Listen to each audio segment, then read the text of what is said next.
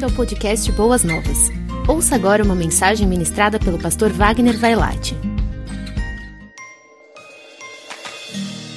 Não há nada mais maravilhoso do que aquilo que aconteceu naquele domingo, há tantos anos atrás. Hoje pela manhã saímos daqui com aquele sentimento de reflexão, de uma pausa propositada na nossa vida, quando imaginamos o sacrifício de Cristo, o Cordeiro de Deus, que tira o pecado do mundo, sendo sepultado. Irmãos, para todos nós que simplesmente à distância lemos nas Escrituras Sagradas, amada igreja, nós que Quantas vezes vemos um filme, uma encenação é, de Cristo Jesus, principalmente no seu sacrifício naquela cruz, nosso coração se enche de tristeza.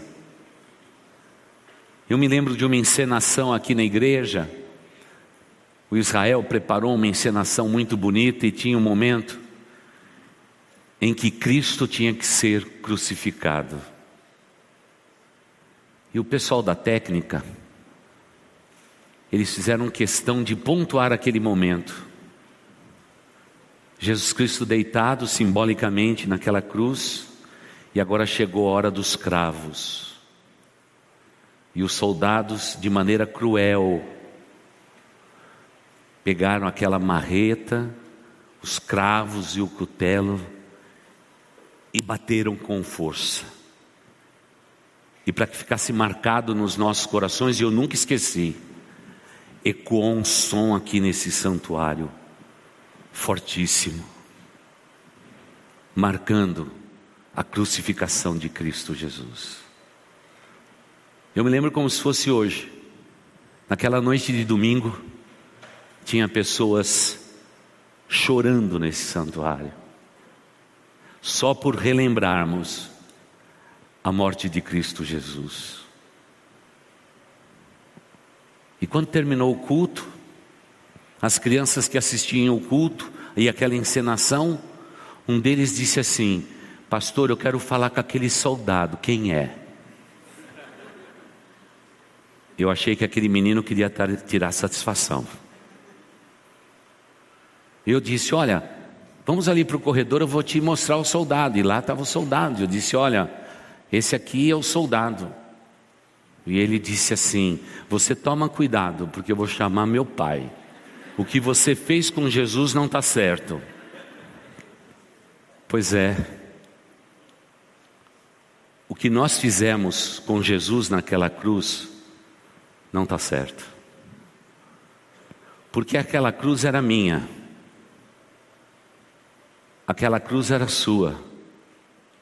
Porque aquele que foi colocado no madeiro não tinha pecado nenhum. Era nós que deveríamos estar lá, mas Jesus Cristo nos substituiu. Eu fico imaginando a tristeza que os discípulos de Cristo Jesus, que estavam mais próximos de Cristo, haviam as pessoas que estavam na circunferência dos discípulos, que eram chamados de seguidores de Jesus, e além dessa circunferência dos seguidores de Jesus Cristo, existia as multidões que seguiam a Cristo Jesus, e além desta circunferência, um pouquinho mais distante de Jesus, havia aqueles que eram oposição a Cristo Jesus. Aqueles que não dava nenhum não dava nenhuma folga para o Senhor Jesus, sempre combatendo fariseus, saduceus, mestres da lei, que mesmo à distância acompanhava o Cristo de Deus. Mas não nos enganemos, havia sempre no meio dos discípulos, dos seguidores, da multidão, e até mesmo de fariseus, que era pura oposição a Cristo, havia um vulto escuro Havia no meio deles o iníquo, o diabo, que não fez nenhuma pausa desde quando Jesus Cristo nasceu. Eu sei que os olhos humanos não conseguiam ver o diabo, mas Ele estava presente em cada momento, quer no momento de exuberância e vitória, quer no momento de perplexidade, quer no momento de qualquer confusão entre os discípulos, lá estava um vulto escuro, acompanhando Jesus Cristo, bem de perto, bem de perto, encoberto sim dos olhos dos discípulos, dos seguidores, da multidão e até daqueles que eram oposição ao Filho de Deus.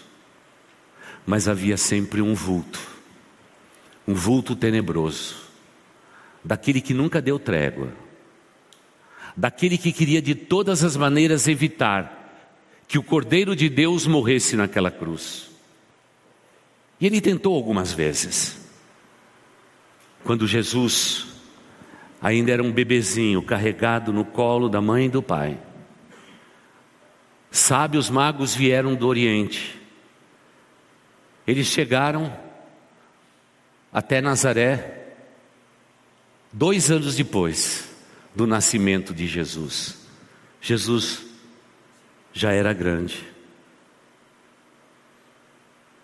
E naquele momento eles entregaram seus presentes ouro, incenso e mirra, exatamente para participar do momento onde que aquele vulto escuro queria, na verdade, matar o menino.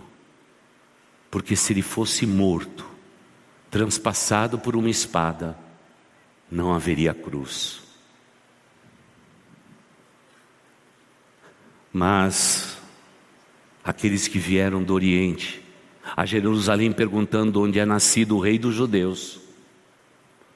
Trouxeram na sua bagagem o ouro, que é exatamente o dinheiro necessário para que essa família fosse protegida por Deus lá no Egito.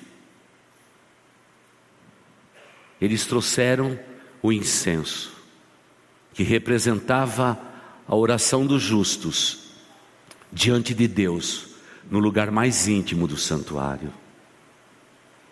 E trouxeram a mirra, objeto estranho, para dar para um menino de dois anos. Objeto, mesmo que sendo um perfume, que servia para embalsamar alguém que fatalmente morreria. Você daria um presente assim a Jesus? Certamente não. Jesus veio para morrer. Maria, José sabia disto.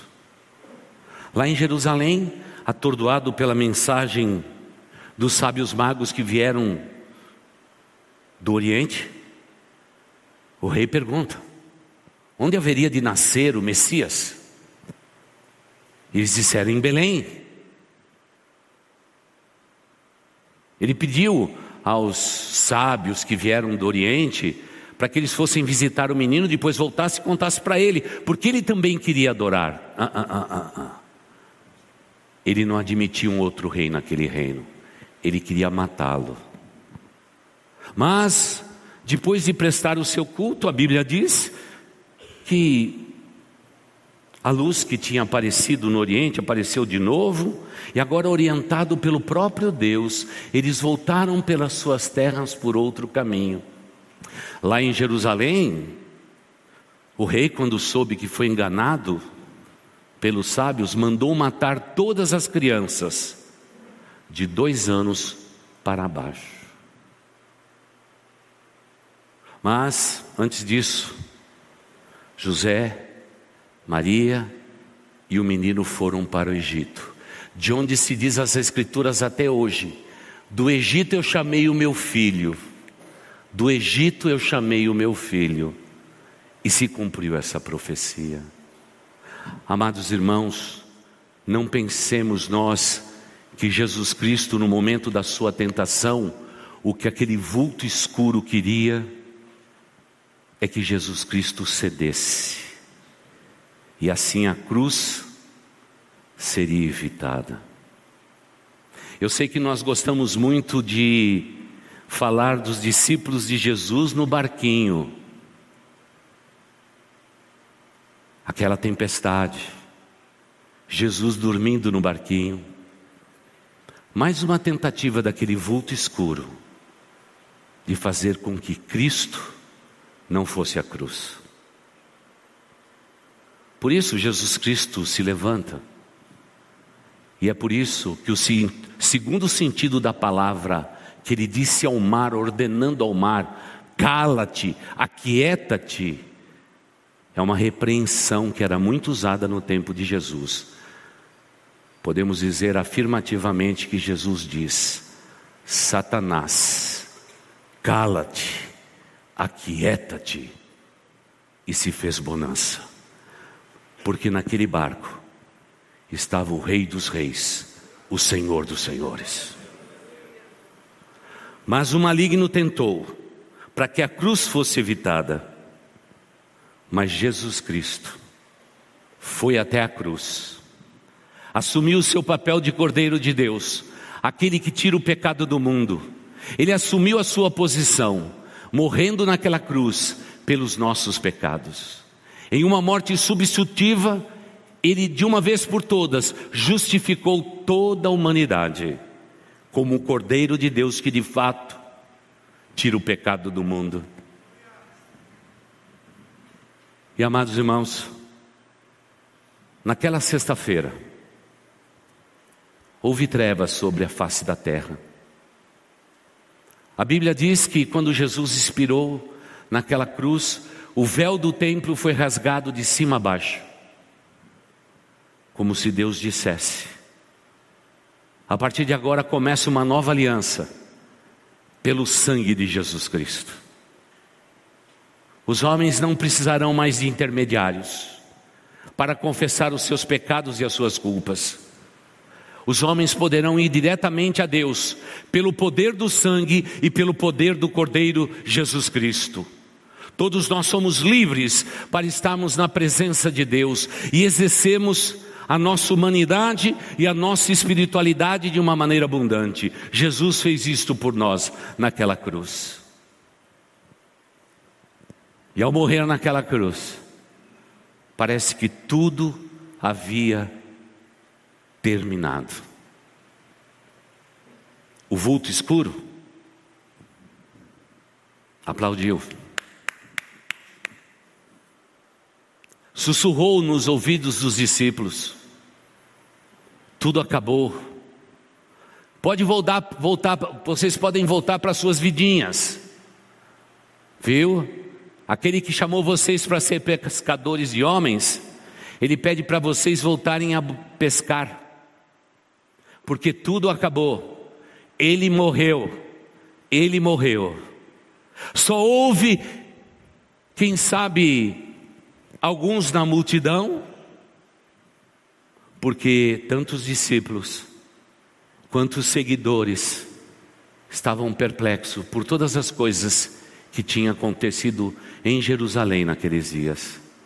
Talvez alguém na multidão pudesse celebrar, quem sabe os inimigos, os opositores de Jesus Cristo podiam celebrar, mas havia um ser que, que com a terça parte dos anjos celestes aplaudiram. Como quem diz: morra. E como lemos no texto da manhã, sussurrou no ouvido dos opositores e diz: Vai falar a Pilatos, guarda aquele túmulo, sela aquele túmulo com o anel de César, para que ninguém toque naquele túmulo coloque ali 80, 90 soldados para guardar aquele túmulo. E quando todo esse movimento acontecia,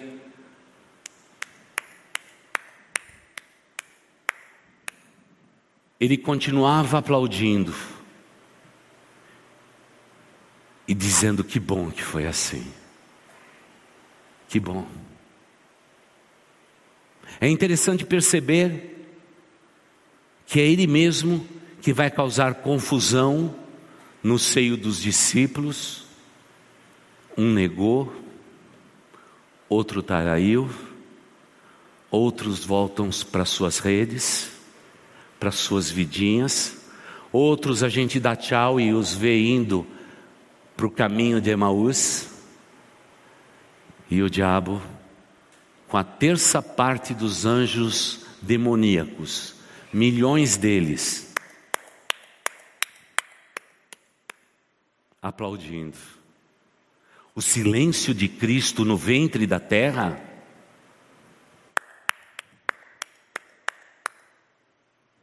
o silêncio, ele só podia aplaudir. Ele só podia aplaudir. A terra ficou perplexa. Aquela sexta-feira foi horrível. Eu fico imaginando o que se passava no coração dos, dos apóstolos. Das mulheres que tinham vindo desde a Galiléia seguindo Jesus Cristo e servindo Jesus e os seus discípulos. Eu fico imaginando as multidões das pessoas que foram curadas, os cegos cujos olhos foram abertos, os leprosos que foram tocados pelo amor desse Cristo. Tudo havia acabado.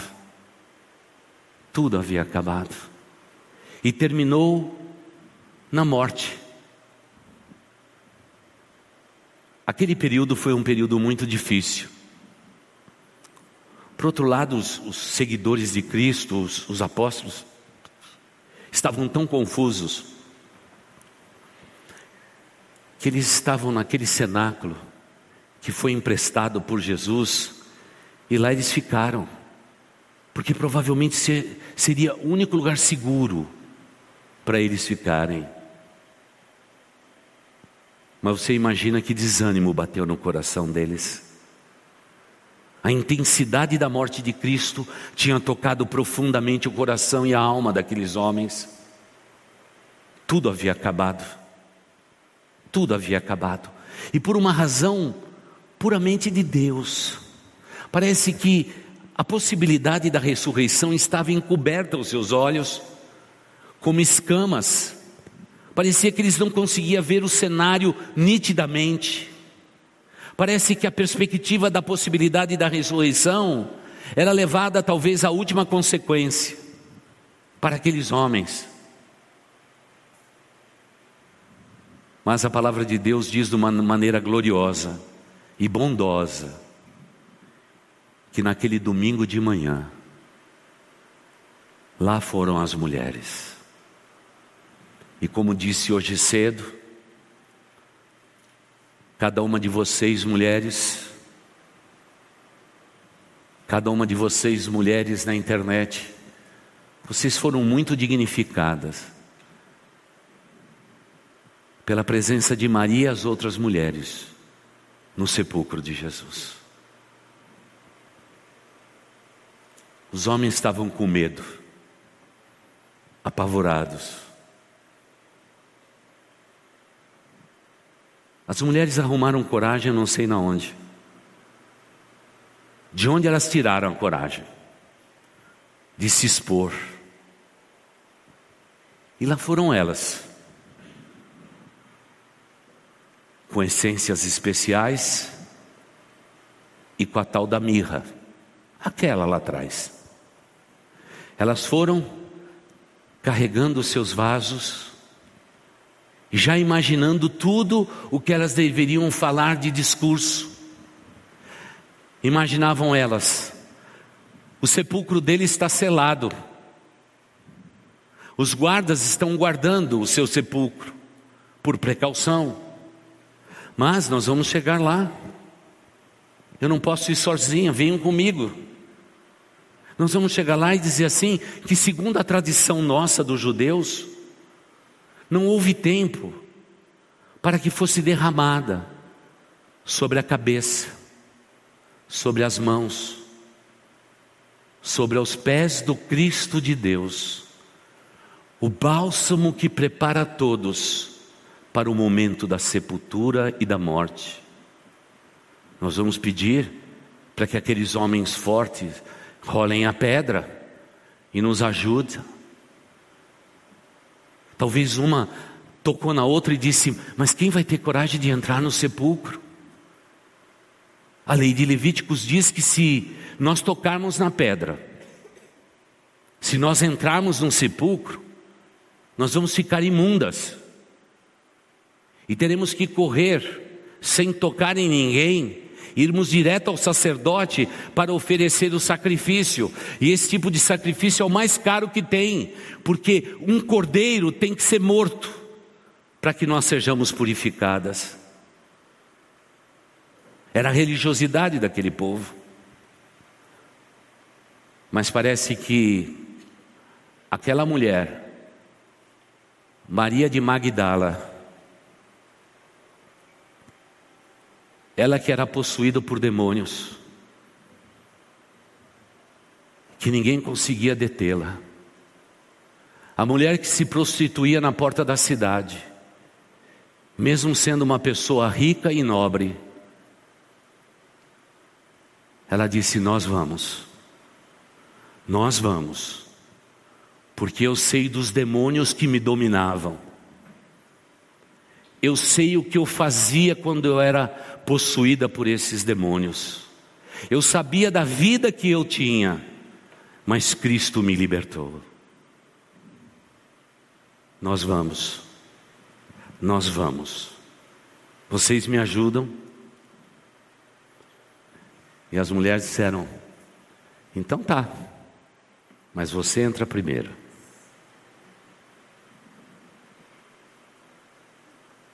E agora vem a descrição maravilhosa. a descrição maravilhosa daquele domingo como nunca vai haver outro. Vem a grande descoberta que ele não estava morto, ele estava vivo. Todo temor, toda preocupação vai passar, porque a sexta-feira ficou para trás, na existência da humanidade a humanidade sentou para dirigir a sua vida, regulou o retrovisor e lá atrás dizia: a sexta-feira passou, o domingo da ressurreição chegou.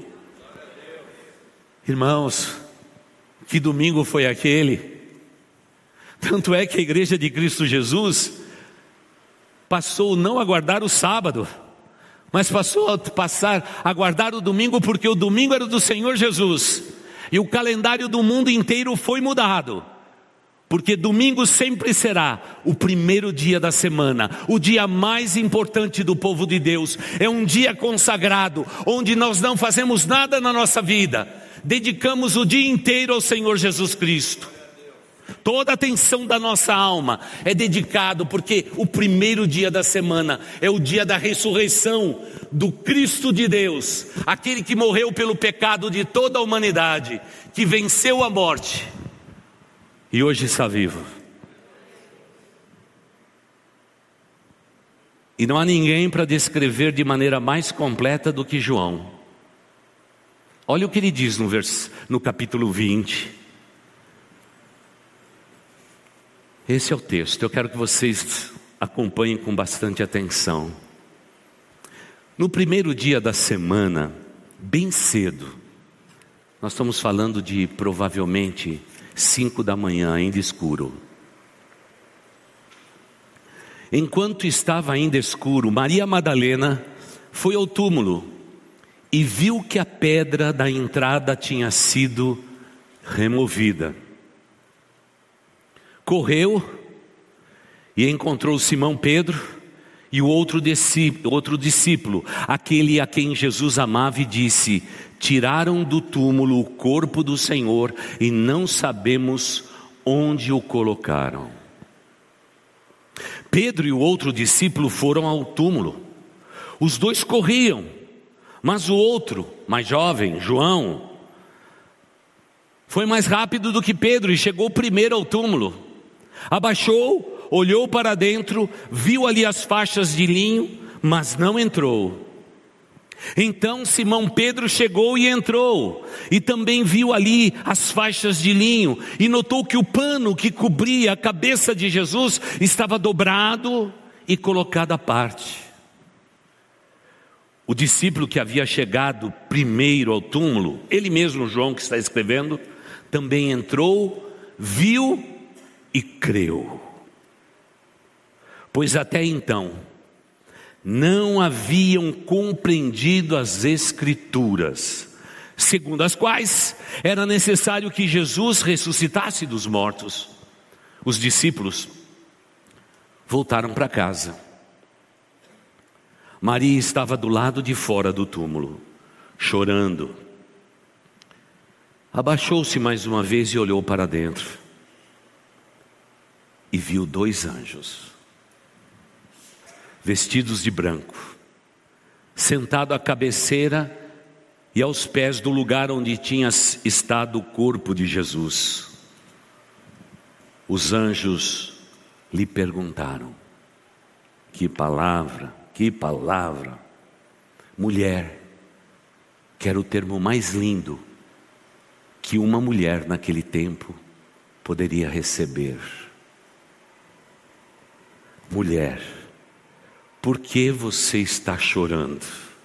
Ela respondeu: Porque levaram o meu senhor e não sei onde o colocaram. Então, ao virar-se para sair, viu alguém em pé. Era Jesus. Mas ela não o reconheceu. Claro, Jesus Cristo já estava com o corpo glorificado. E esse alguém diz: mulher, por que está chorando? Perguntou ele. A quem você procura? Pensando que fosse o jardineiro ou o coveiro, irmãos. Ela disse: Se o senhor levou embora, diga-me onde o colocou e eu irei buscá-lo. Essa mulher é persistente, hein? E agora, mais do que a palavra mulher, o próprio Cristo vai dizer: Maria, Maria. Esse é um grande momento. Maria, disse Jesus, como sempre a chamava. Ela se voltou para ele e exclamou: Rabone, que em aramaico quer dizer mestre. Jesus lhe disse: Não se agarre a mim, não me detenhas, pois ainda não subi ao Pai, mas vá procurar meus irmãos. Deus não se esquece de ninguém. Vá procurar meus irmãos e diga-lhes: eu vou subir para o meu Pai e Pai de vocês, para o meu Deus e o Deus de vocês. Uau! Agora já somos um com Jesus Cristo. Somos um com Cristo Jesus. Maria Madalena encontrou os discípulos e lhes disse: Viu o Senhor. Irmãos, essa expressão viu o Senhor, queridos irmãos, amada igreja, é explosão da ressurreição. Não pense vocês que ela chegou timidamente e disse assim: Acabei de ver Jesus, tá legal, tchau, vou embora. Não. Segundo os estudiosos, há uma expressão de gozo e regozijo. É quase um grito que saiu da alma. Eu vi o Senhor. Eu vi o Senhor. Essa é explosão de alegria, é multicor no pensamento e na alma de todos. Vi o Senhor, uma expressão tão pequena, como pequena foi a frase do Cristo ao morrer naquela cruz pelos nossos pecados, está consumado. Parece que a ressurreição é feita, de pequenas frases, pequenas expressões, mas que traz consigo a alegria e o regozijo. Então contou a eles o que Jesus havia falado. Eu fico imaginando a cara dos discípulos. O que, que aconteceu entre esse versículo e o próximo? Aconteceu tudo aquilo que o ser humano é capaz de imaginar na sua mente. Alguém disse, com certeza. Maria de Magdala, ela está impressionada com tudo o que aconteceu. Talvez outro tenha dito, eu não sei não, eu tenho minhas dúvidas. Depois que tudo que nós vimos, mesmo à distância, difícil de acontecer. É interessante nesse texto que João declara que se passaram algumas horas, se passou algum tempo. Por isso, às vezes, as pessoas me dizem assim, pastor, eu estou, desculpa que está incomodando um pouquinho aqui, eu estou atrapalhando o pessoal porque esse microfone encosta aqui na minha pele.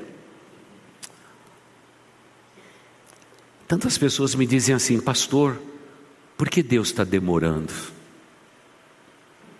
Por que, que Deus está demorando dias e horas? Eu digo sempre a mesma coisa. Os antigos diziam: quando Deus está em silêncio na sua vida, é porque Ele está trabalhando. Mas parece que a ansiedade humana nos toma de sobressalto. Nós queremos que tudo aconteça muito rápido.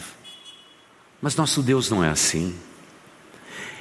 Jesus deu um tempo para a humanidade daqueles homens, não para testá-los, mas para ver o grau de convicção que aqueles homens tinham a respeito de quem era Jesus. Como nas nossas lutas, às vezes demora algum tempo. Jesus, quando demora para responder, é porque Ele está criando músculos espirituais na gente, para que nós saiamos daquela condição mais fortes do que entramos. Mas muitas vezes a nossa humanidade atrapalha tudo.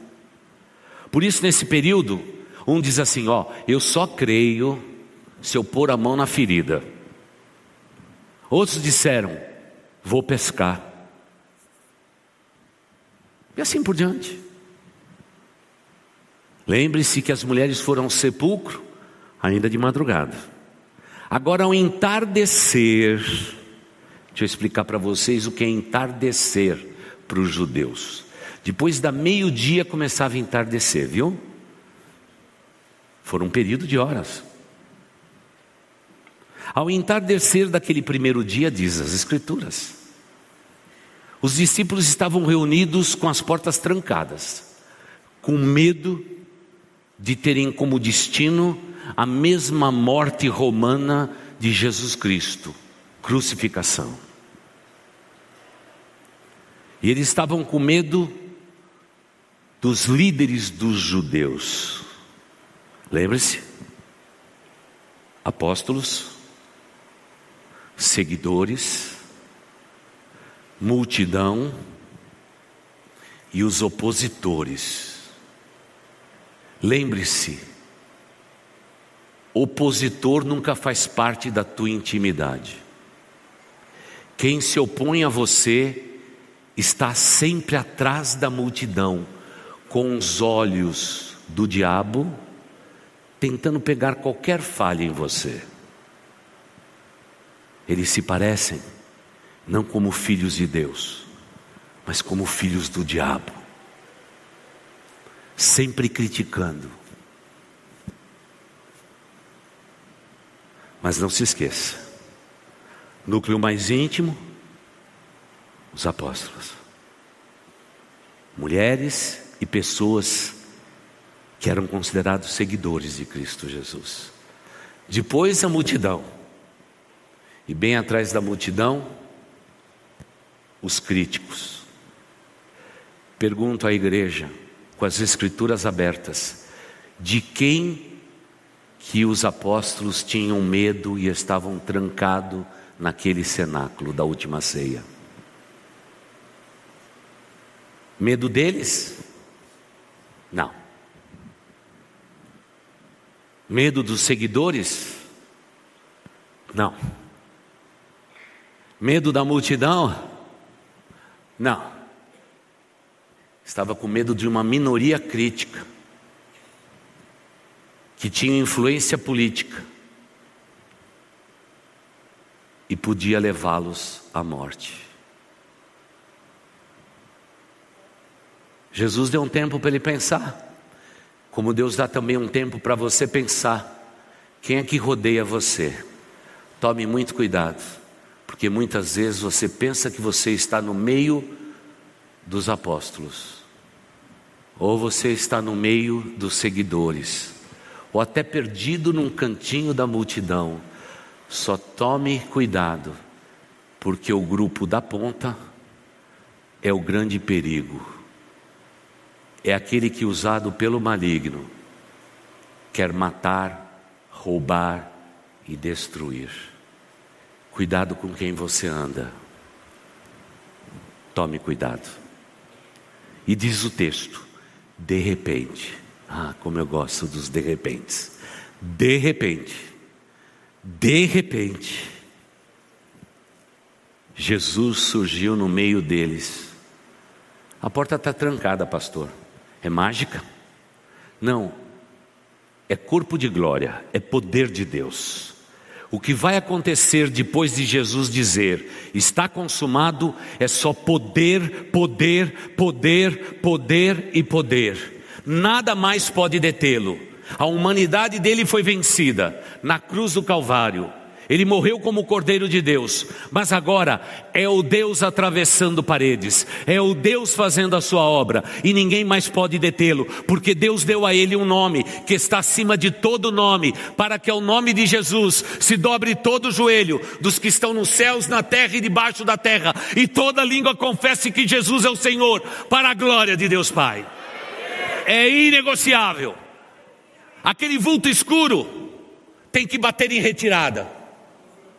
O vulto escuro tem que bater em retirada, porque Jesus Cristo agora não é mais um bebê, não é um menino perdido aos 12 anos, não é um Deus mais dormindo num barquinho, agora Ele é o Deus Todo-Poderoso, a Ele toda a glória. Temam diante deles todas as nações da terra, tremam o inferno, porque Ele está vivo. E agora ele aparece. Todo mundo estava confuso, desesperado. E Jesus vai dizer: Shalom. Shalom. Shalom.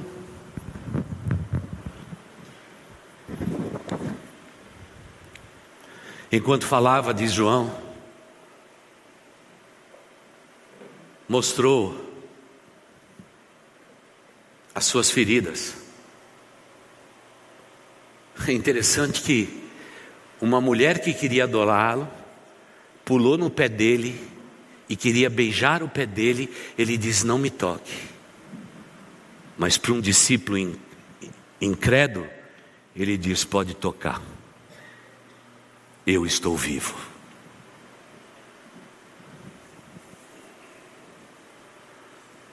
E agora, finalmente, finalmente, igreja, caiu a ficha. Se bem que a gente não usa nem mais ficha hoje, né? Houve conexão. O Wi-Fi funcionou. E o texto bíblico vai dizer: eles se encheram de alegria quando viram quem? O Senhor. Ele está vivo. Não havia mais dúvida, é Cristo, é Cristo, é o Cristo de Deus. Ah, que explosão de alegria, irmãos. Até o coração mais incrédulo, Jesus continua se revelando a ele, até a última pessoa até o último momento, até o último instante. Mas João fez questão de dizer. Parece que as coisas ficaram tumultuadas no coração deles. Agora Jesus Cristo lia o coração e a mente de cada um deles, e de novo Jesus diz: Ei, queridos, Shalom, sou eu. Não é um fantasma. Não é um fantasma. Por isso que quando a gente vai expulsar um demônio, e você tem dúvida da possessão, da opressão, você tem que perguntar se Jesus Cristo veio em carne ou veio em espírito. Porque o diabo está sempre trafegando nessa linha tênue. E uma pessoa endemoniada vai dizer: veio em espírito. Porque ele quer negar o fato de Jesus Cristo ter morrido naquela cruz, a sua carne transpassada, a coroa de espinho, o seu lado transpassado. Ele quer negar isto. Porque se Jesus fosse um espírito, um vulto, não haveria sangue. E se não houvesse sangue, não haveria remissão dos nossos pecados. Era Cristo, agora ressurreto.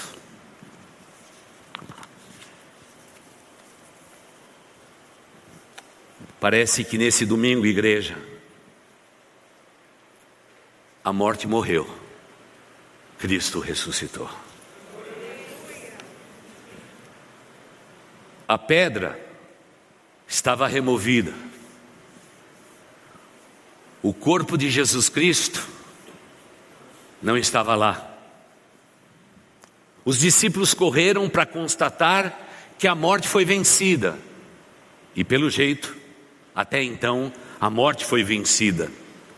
Eles não estavam compreendendo a princípio que a morte havia morrido, mas a morte morreu, viu irmãos? É o recado que a gente está dando desde hoje cedo. A morte morreu, igreja. A morte morreu. A morte morreu, pastor, a morte morreu. Porque Cristo venceu. Voltaram para casa, voltaram para redes. Maria chora na beira do sepulcro. De repente, os anjos foram tremendamente usados, porque em outro texto eles vão dizer assim: mulher, por que você procura entre os mortos aquele que vive? É o que diz o texto correlato nos evangelhos sinônimos, não é, do Novo Testamento. Por que vocês procuram entre os mortos aquele que vive? Como é lindo. Que mensagem os anjos vieram trazer. Irmãos, vamos falar aqui dos anjos aqui. Irmãos, se vocês pensam que os anjos estavam lá, sentado uma cabeceira, outro no pé, quietinho, isolado. E diz assim: é agora que elas vão chegar. O arcanjo falou assim: daqui a pouco. Porque, irmãos, às vezes a gente vive uma fé de sono. A gente está dormindo o sono da indolência, o anjo passa e você perdeu a bênção. Não era assim que a gente cantava há tantos anos atrás? Não, irmãos. Os anjos estavam dizendo assim: Eu não vejo a hora de dizer aos nossos irmãos que ele venceu. Que ele venceu. O, arcanjo do outro lado disse assim: Será que a gente pode dar uma chegadinha do outro lado? Lá do lado da sombra. Olhar para os olhos de Lúcifer e dizer: Cai fora, meu amigo, porque Cristo ressuscitou. Irmãos, era exuberância da alegria, é explosão de cores, irmãos. O nosso Deus é extravagante.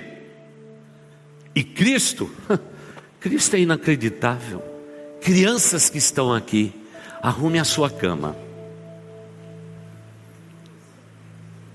Arrume a cama. Escutou vocês duas? Lindas como vocês são. Porque Jesus Cristo, tendo tanta coisa para fazer, Ele pegou o lençol que envolvia ele, dobrou, colocou num cantinho. Obedeça a mamãe, hein? E maridão faz isso também de vez em quando. Ele pegou o pano que estava sobre a sua cabeça, ele dobrou e arrumou. Nosso Deus é um Deus organizado. Ele nunca gostou de bagunça e nunca gostou de sujeira. Semana retrasada, fui fazer oração numa casa. Eu descobri que o anjo da sujeira chegou lá.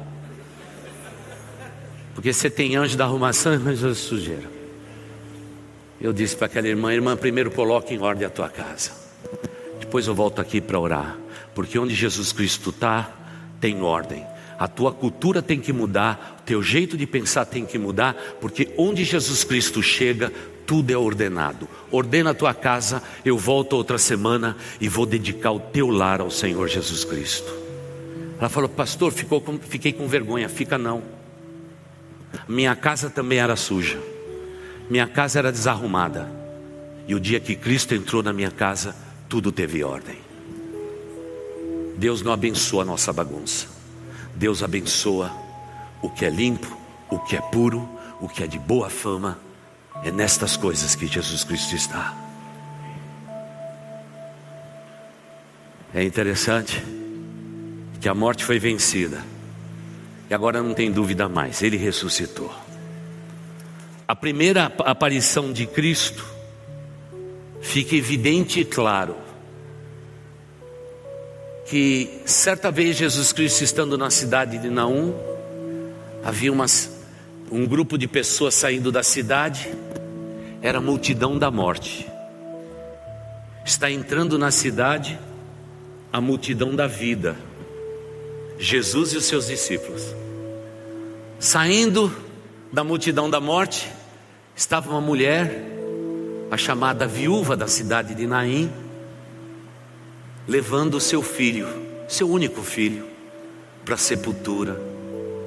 Jesus Cristo viu o quadro todo. E naquele momento, Jesus Cristo traz à vida aquele menino. E nós sabemos da história tão linda. Aquele menino se colocou de pé. E Jesus diz: Mulher, eis aí o teu filho, filho. Eis aí tua mãe. Cuide-se. Nesse momento, Jesus Cristo opera a ressuscitação de uma pessoa. Agora a igreja não confunda. Ressurreição é só de Cristo. O restante foi ressuscitação. Quem foi ressurreto voltou a morrer. Mas Cristo está vivo para sempre.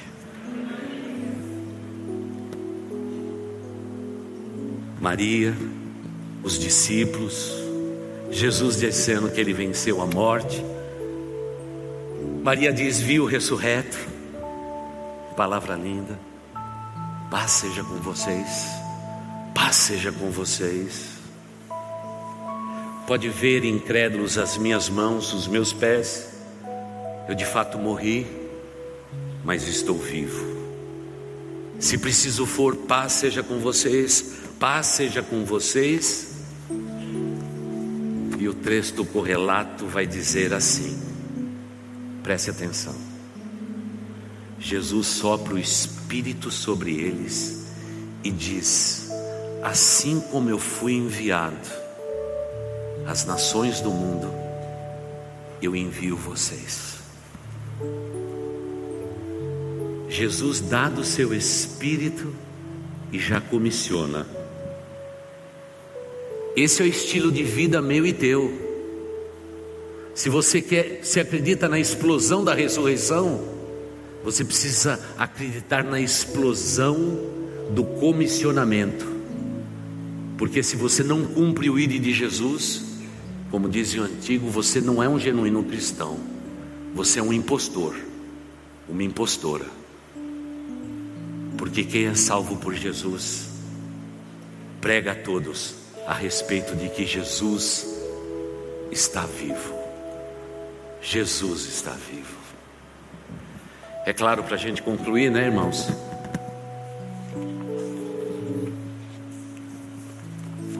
Jesus Cristo ficou ainda alguns dias com eles. E durante 40 dias Jesus apareceu a eles e a tantos outros, dizendo: Eu estou vivo. A morte não conseguiu me deter. O que eu fiz por vocês na cruz da, do Calvário, eu disse para a morte: Está consumado. Eu venci a morte. E se Jesus Cristo venceu, nós venceremos. Mas Jesus Cristo disse àqueles homens: Fiquem em Jerusalém, até que do alto vocês sejam revestidos. E amada igreja, em Atos capítulos 2, eles estavam reunidos. E se um terremoto moveu a pedra, labaredas de fogo, tremor, tudo vai acontecer naquele Pentecostes. Porque o que Deus tinha dito pela boca do profeta Joel lá atrás. Joel foi boca de Deus para a sua geração e dizendo: Queridos, o Espírito Santo de Deus possui, enche a vida de alguém temporariamente todos os patriarcas, os profetas, eles tiveram temporariamente o Espírito Santo de Deus. Mas um dia, o céu vai tocar a terra como num beijo apaixonado, e do alto, Deus vai derramar do seu Espírito Santo, e a partir daquele momento, o Espírito Santo não vai ser manifestação esporádica, temporária na vida das pessoas. Ele vem para ficar para sempre conosco. É o Espírito Santo da promessa.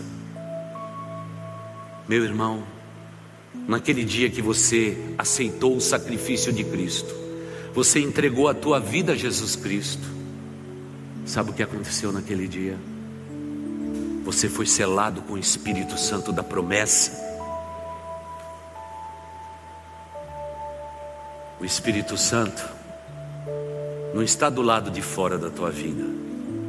Para você vir dizer: Espírito Santo de Deus, toma conta da minha vida, enche a minha vida. O Espírito Santo bate lá no teu coração e diz assim: Querido, eu estou aqui. Você só precisa dar lugar. Eu estou aqui. Eu estou aqui. Igreja, nós não somos órfãos. Jesus não nos deixou órfãos. Ele não subiu aos céus e fragilizou a sua igreja.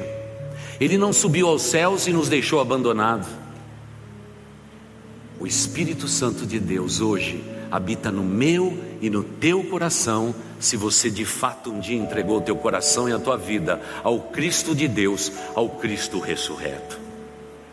Por isso, irmãos, talvez seja por isso que Jesus disse: Eu tenho pouco tempo para fazer muitas coisas, e vocês farão obras maiores do que eu fiz, nunca maior do que a cruz, por favor, nunca possamos comparar tal coisa, o poder da Sua ressurreição, mas da obra que nós podemos fazer. E o que dizer de nós, irmãos? A igreja do último capítulo da história. Talvez sejamos a última ou a penúltima geração sobre a face da terra. O que Deus exige de nós? Exige que sejamos cheios do Espírito de Deus que não tenhamos medo do Espírito de Deus e daquilo que Ele pode fazer por nós e através de nós. Ele quer nos usar nesse tempo, igreja, para que possamos conduzir mais e mais pessoas à salvação. Precisamos falar a tempo e fora de tempo. Se o inimigo das nossas almas coloca timidez, rogo a Deus que você não seja tímido, nem tímida. Meu irmão, minha irmã, é tempo de falarmos de Cristo Jesus. Os corações estão abertos. Nesse tempo pós-pandemia, os corações estão abertos. As pessoas descobriram que a vida é um sopro. E se não colocarem esperança em Jesus Cristo, talvez a vida que alguém possa viver sobre a face da terra é a mais insignificante de todos. Mas a sua vida tem significado, a sua vida tem valor. Por favor, se levante neste tempo,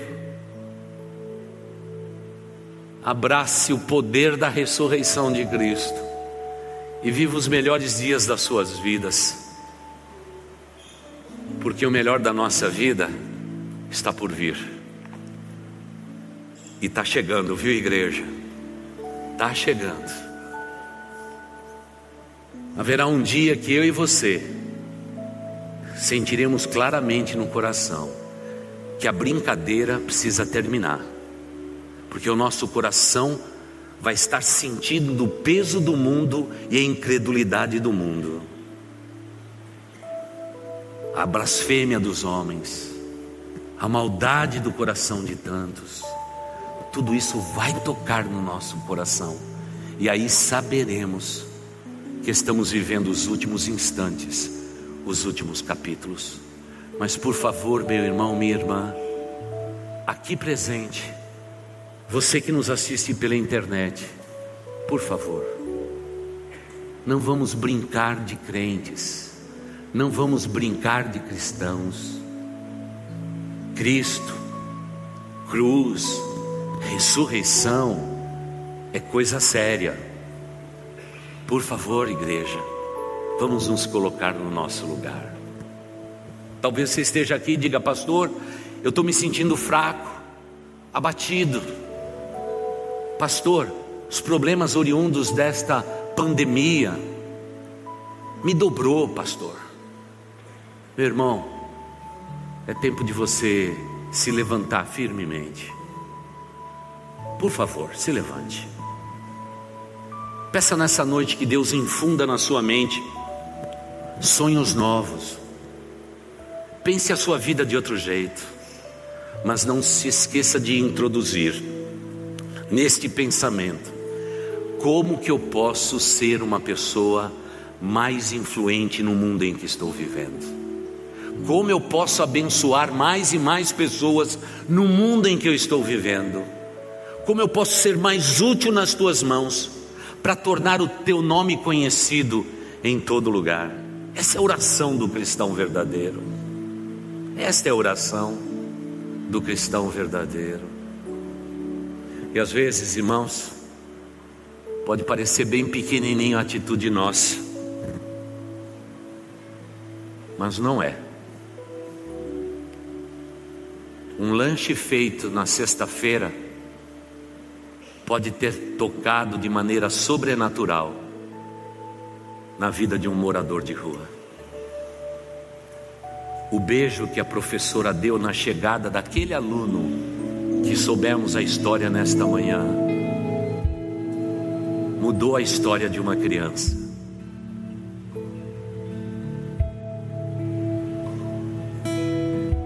Aquele menino especial que tem feito a classe dos jovens chorar. É um presente que Deus nos deu presente. Aquele irmão na beira do teu carro não é um cone do estacionamento, é alguém que quer te servir. Às vezes, você pode olhar pelas portas aqui,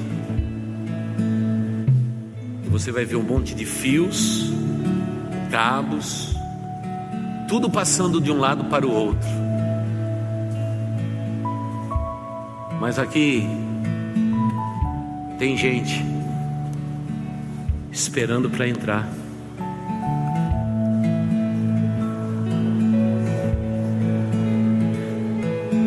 Irmãos, lá na sala do fundo, se você quiser visitar, pode visitar, viu, irmãos? Tudo que existe nessa igreja é de vocês, viu? Nada é nosso tudo é vosso. Vai chegar lá na última sala e ver que tem uma pessoa confinada lá, para que essa transmissão possa subir para a internet e abençoar a vida de muitos.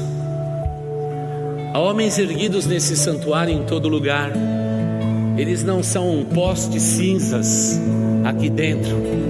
São homens que em cada louvor e em cada oração eles estão pedindo: Deus, manifesta a tua vontade, abençoa esta igreja. Ó, oh, igreja do Senhor Jesus, desperta porque o teu redentor está vivo. Talvez sombras rodeiem as suas vidas, mas não é tempo de você enterrar o dom e o talento que você recebeu do próprio Deus. É tempo de você usar dons, talentos e habilidades para a honra e para a glória desse Deus, porque estamos vivendo os últimos capítulos da história.